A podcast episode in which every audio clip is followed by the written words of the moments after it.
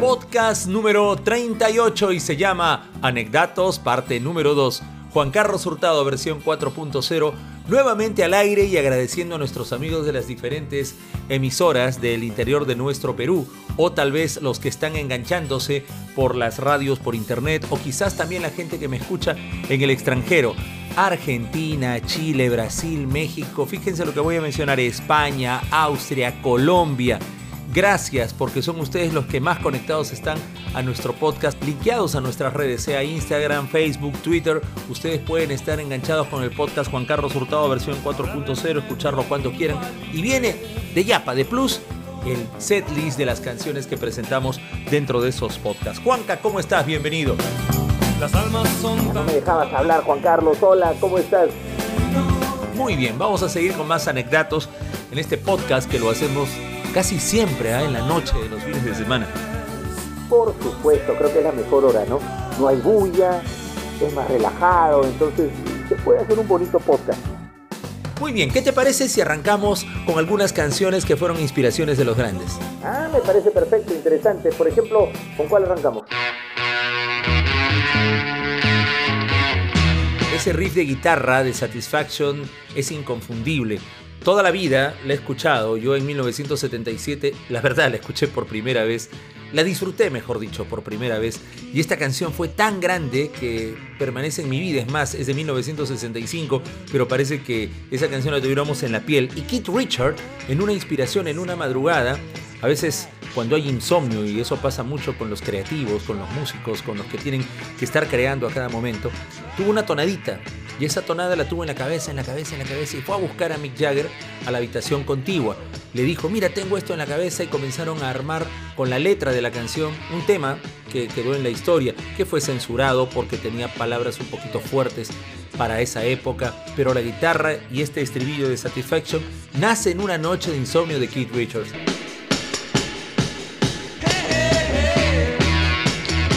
Que tiene buen intro, Guns N' Roses.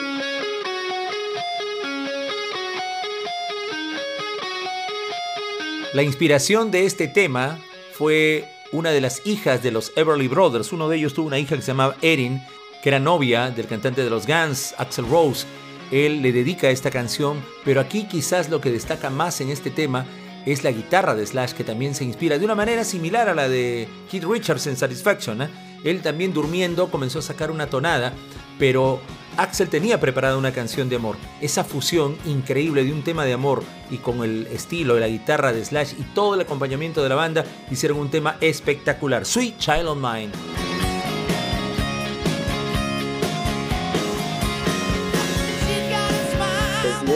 otra que tiene un intro inolvidable.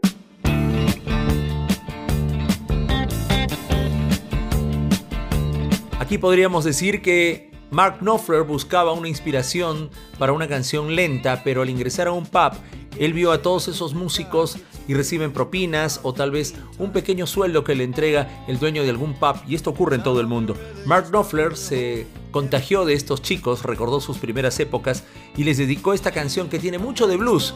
Él se inspira en una banda bluesera y esos sultanes del swing, que son los que hacen el acompañamiento a todas las canciones, es a los que va dedicado esta canción que en un momento Mark quería inspirarse para hacer un tema lento en 1979. Aquí están los sultanes del swing.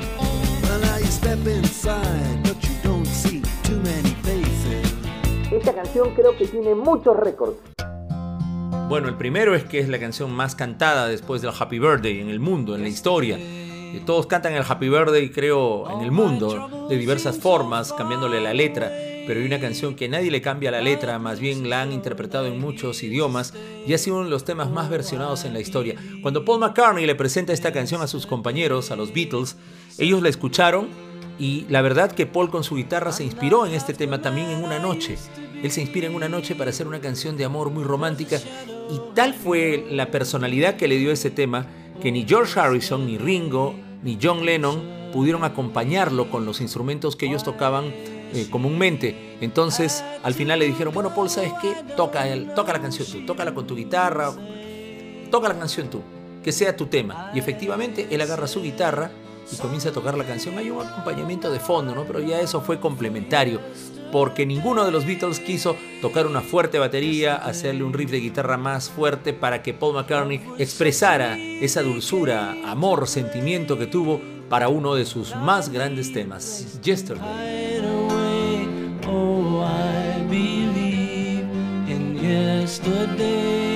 Oye Juan Carlos, la inspiración ha hecho de que muchos intérpretes, tanto chicas como chicos, hayan hecho canciones dedicadas a la persona que aman. Ah, no, aquí la historia es larga y voy a recoger algunas canciones solamente, ¿eh? algunas de las que tengo aquí a la mano, para expresar el sentimiento que el intérprete tiene hacia su pareja. Por ejemplo, en Babe, tú sabes que Dennis DeYoung, el cantante de Styx, que siempre eh, cantaba en su teclado, porque él, él medía un metro noventa y uno, era un tipo altísimo también, un cantante de los más altos que había en la historia, pero él no le gustaba cantar así parado en shows, él se identificaba mucho con su piano, y fue ese instrumento el motivo de inspiración para dedicarle a su esposa una canción.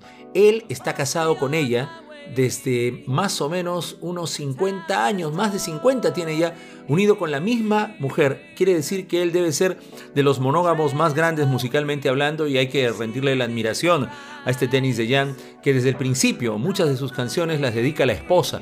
Ellos tienen dos hijos y siguen todavía juntos. es uno de los récords en el ambiente artístico en general. Aquí está Dennis de Jan cantándole a su esposa Susan esta canción llamada Babe.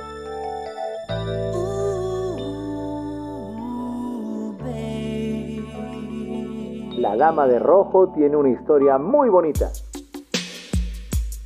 Chris DeBarge estaba en el piano esperando que la esposa baje porque tenían una cena, una reunión. Entonces él levanta la cabeza y la ve bajando las escaleras vestida completamente de rojo. Al verla estaba inspirándose en palabras, en sentimientos hermosos hacia ella y así surge la canción. Es más, él dentro de la canción indica de que mucha gente se moriría por bailar con ella pero él sería el afortunado en bailar con ella, era su esposa, con un vestido rojo, lo impactó completamente y le dedicó esta hermosa canción de amor titulada Lady in Red o La Dama de Rojo. O sea, esta canción fue toditita para ella. Efectivamente, así es. Pero hay otra canción que en la época que sale, más o menos en el 78, sí, 78, fue el tema romántico que yo escuchaba en las radios, por ejemplo, a Diana García cuando lo presentaba.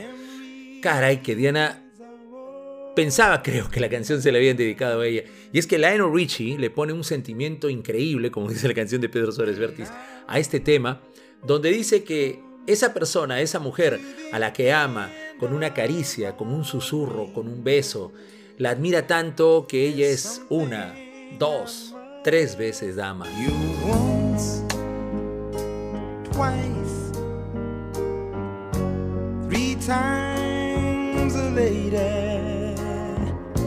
¿Y los amores a distancia? Bueno, en ese momento eran el año 1988-89 y Richard Marx era un cantante que trabajaba en su estudio haciendo jingles. Él trabajaba brindando jingles para comerciales, para radios entonces la esposa, que era la más activa, era Cynthia Rhodes, era una actriz, no de primer nivel, pero una actriz que aparecía en muchas películas, viajaba constantemente y ella estaba en el otro lado del mundo, si no me equivoco estaba en Australia. Entonces Richard Marx en esa nostalgia, a veces la soledad hizo de que escriba una canción y ese tema se llamó Right Here Waiting. Compuso esta canción, se la dedicó a Cynthia Rhodes allá a finales de los 80, pero el amor a casi no duró mucho y él contrae nuevamente, se une a otra chica muy guapa como Daisy Fuentes, pero eso fue hace unos 8 o 9 años porque ya él está separado de Cynthia Rose, esta actriz, actriz de los Estados Unidos, que bueno, se separó. Ah, y además ella era cantante del grupo Emotion, ahora que recuerdo bien, ella era la que cantaba Obsession. Bueno, ella, que era cantante y actriz, fue la que viajó y Richard Marx le dedica ese Right Here Waiting, aquí esperando por ti.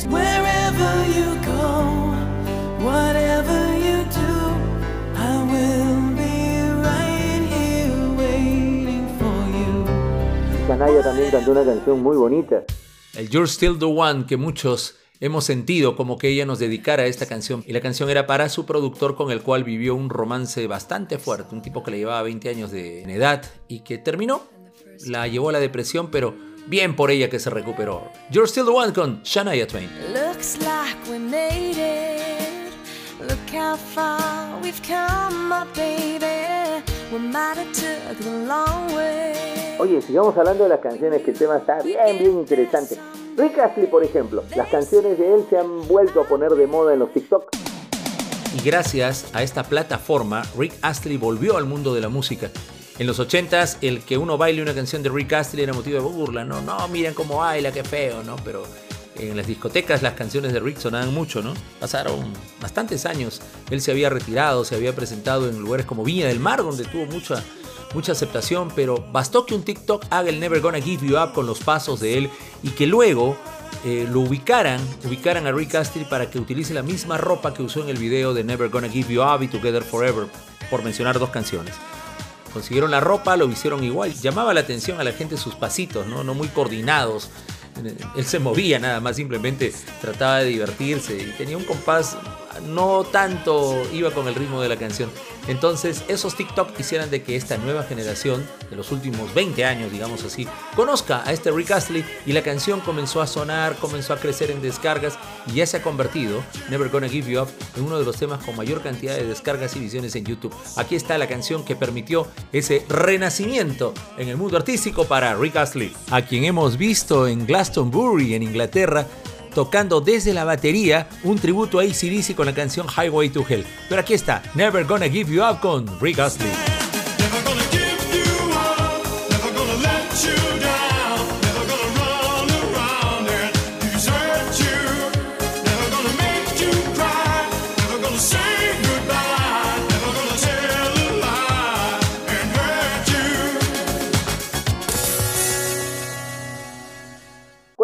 La historia de esta canción. ¡Qué bonito lento!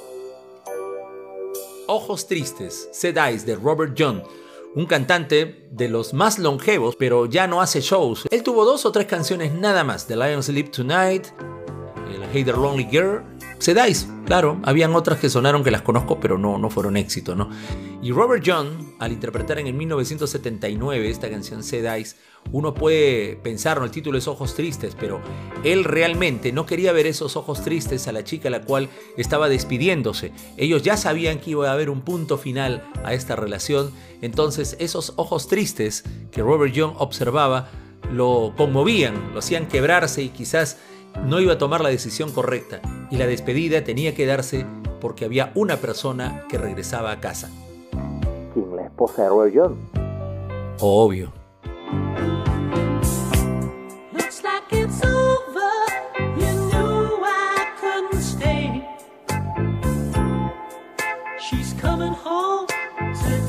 ¡Ay, qué fuerte! A ver, cuenta la historia de la canción Sports del grupo Sparks. En discos El Virrey llevaron este tema en 45, que era el single pequeñito, y a la vuelta estaba Cool Places. Casi todas las radios, y nos incluimos porque nosotros ya estábamos trabajando, no escogieron Cool Places, sino escogieron Sports, un tema que fue colocado de relleno aquí como disco 45. No se sabe de dónde salió, en ese momento, ustedes saben que no había internet, no había mucha información, mucha comunicación con respecto a la música. Entonces las radios comenzaron a tocar el tema sports, pero el éxito en el mundo era Cool Places. Así es de que pasa el tiempo y cuando ya aparecen las descargas musicales, Napster por ejemplo, y todo lo demás, YouTube, todos hemos buscado la canción Sports, pero no aparecía.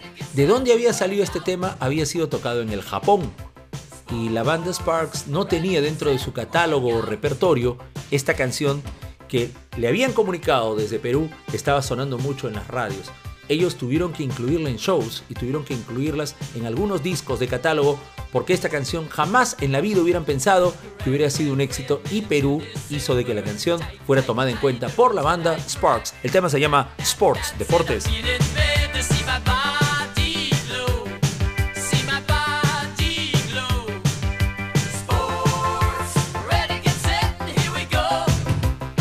Era de los 80, pero si hay una canción que cada vez que la ponen ahora en las fiestas la gente sale a bailar. Claro que sale a bailar y salen a divertirse, uff, con todo. Esta es September.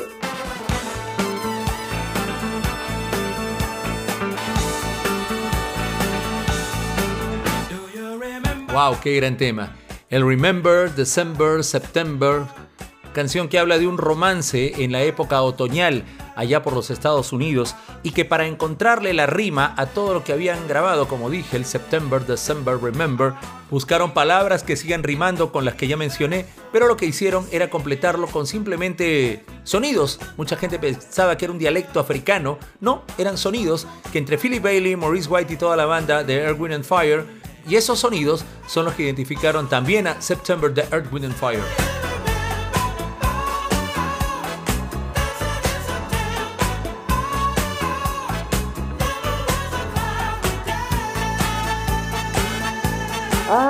Radio, la radio, la radio. no sé si me hablas del aparatito o la radio en sí.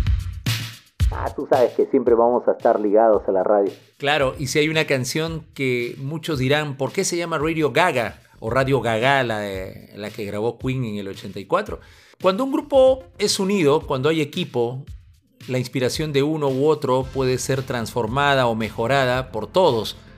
No en este caso Freddie Mercury era el que se llevaba las palmas por ser el líder, la cara, la imagen del grupo, pero también hay que reconocer que la guitarra de Brian May, esa batería de Roger Taylor y el bajo sobre todo de John Deacon hicieron a Queen diferente. Y la amistad tan fuerte que tuvieron ellos hicieron que nazcan canciones así desenfrenadas, loquísimas, como la que Freddie Mercury se inspira para hacer en el 79 Don't Stop Me Now. Él vivía a mil por hora.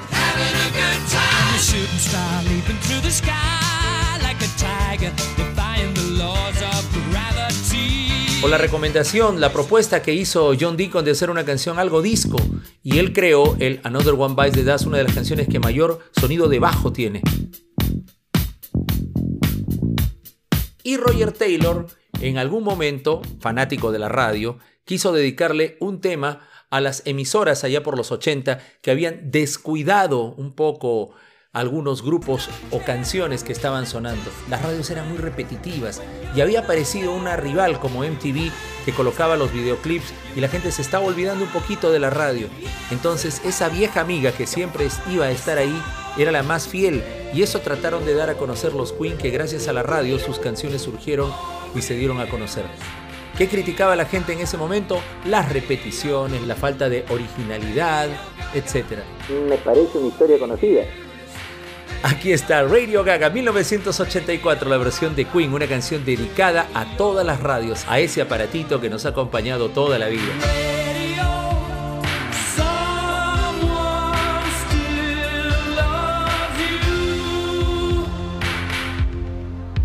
No puedo creerlo, Juan Carlos. Tenemos tanto de qué hablar. Sí, ya veo que el tiempo nos va a quedar chico otra vez, pero te voy a contar más.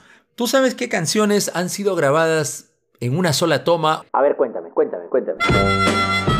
Ok, empecemos con Love Me Do, la primera canción de los Beatles en la cual tanto John como Paul se repartían partes de la canción. Iban a decidir quién interpretaba primero, quién segundo, cómo intercalaban, quién tocaba la armónica.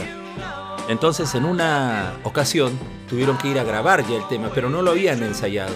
Simplemente ellos hicieron algunas partes, algunas tomas, entonces se pusieron de acuerdo y así surge la primera oficial canción de los Beatles. Este inolvidable Love Me Do con la armónica de John, los sonidos que hacía con la boca Paul y Love Me Do nace de esa manera. Y en una toma, casi en una segunda, salió el Love Me Do ensayado, muy inspirado, tocando la armónica, ingresando Paul y es la primera canción que hacen los Beatles. Otro trabajo en equipo sensacional. Love Me Do, los Beatles. Y esta es una de las canciones más feeling de Michael Jackson. Hay muchos fanáticos del One Day in Your Life, yo me incluyo, pero este She's Out of My Life tiene algo especial porque cuando se graba la canción, Michael era un tipo bastante sensible que interpretaba las canciones lentas y lo hacía con bastante sentimiento. Aquí al final él se quiebra y esa parte en la cual se le va la voz un poquito y suelta alguna lágrima hizo de que Quincy Jones le dijera a los que estaban dentro del estudio no vayan a cortarla, dejen que siga así, la canción fluyó y en una sola toma ya creo que Michael no pudo haber repetido ese feeling y sentimiento que tuvo para interpretar She's Out of My Life, ella está fuera de mi vida. Aquí el final que nunca se cortó.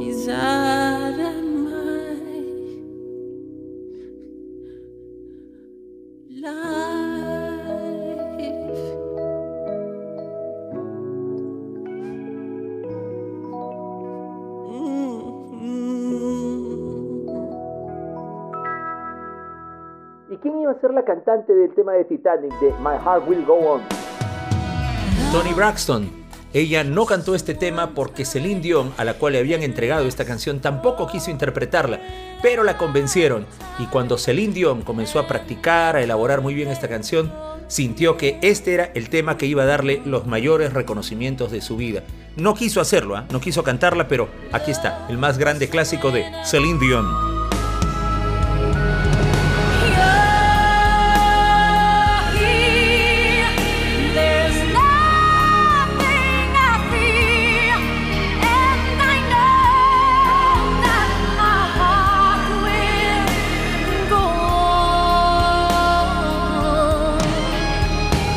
Ahora yo te voy a hacer una pregunta. A ver, dime. Si tú ves que viene por un lado Steve Lukather, por el lado izquierdo, y por el lado derecho ves que aparece Ringo Starr, ¿a qué lado vas? ¡Wow! ¡Qué difícil! Pero mejor cuenta la historia real.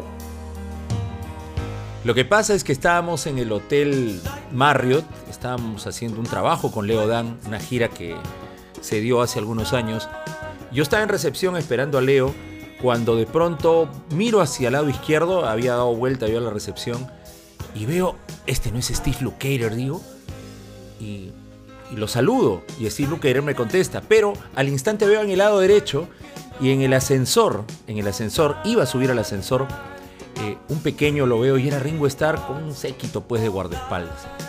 ¿Qué hacía yo en ese momento? Dejaba de lado a Steve Lukather que lo tenía prácticamente cerca y me había contestado o iba a la búsqueda de Ringo Starr. ¿Sabes qué, Juan Carlos?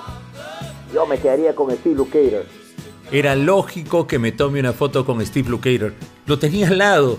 Y Ringo Starr, bueno, también lo pude ver, pero unos 5 segundos aproximadamente ingresar al ascensor. Pero la fotografía con Steve Lukather la tengo en mi teléfono. Una foto con el cantante de las baladas de Toto.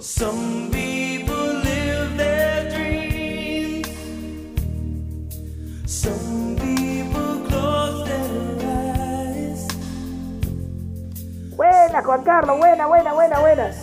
Las cosas, mi querido Juanca, cuando son así naturales, salen mucho mejor. ¿Qué canciones te caen antipáticas? Bueno, yo podría mencionar cuatro, y tengo cuatro, hasta cinco tengo, canciones que en mi vida radial eh, evito tocarlas. Fíjate, las dos que voy a mencionar primero son temas que toda mi vida las he tocado, me han encantado. Ya habían dos canciones que yo amaba y terminé odiando. Es más, no las tengo en mis playlists que escucho en Spotify porque estas canciones me traen, bueno, me aburrieron. Quizás las pueda volver a escuchar y pueda volver a engancharme con ellas, pero una de ellas era esta, What I Am con Eddie Brickell.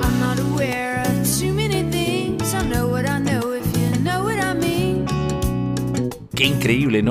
Me la dejaban todos los días. Y esta también, Nena 99 globos.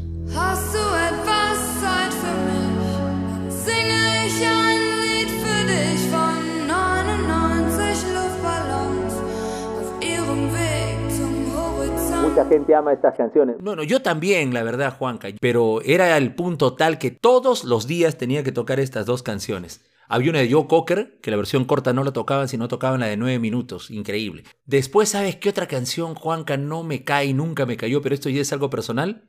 Esta que muchos la tienen como favorita. Red Red Wine.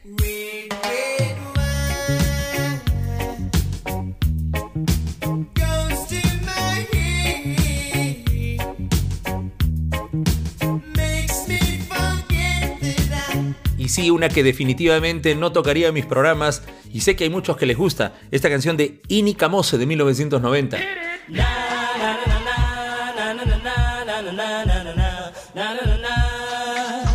Y de las canciones más aburridas que también hay una radio que la toca todos los días y coloco en el carro esta radio cuando estoy haciendo zapping radial, siempre aparece esta canción que la verdad me cuelga, me aburre y nunca me gustó. All by Myself de Eric Carmen.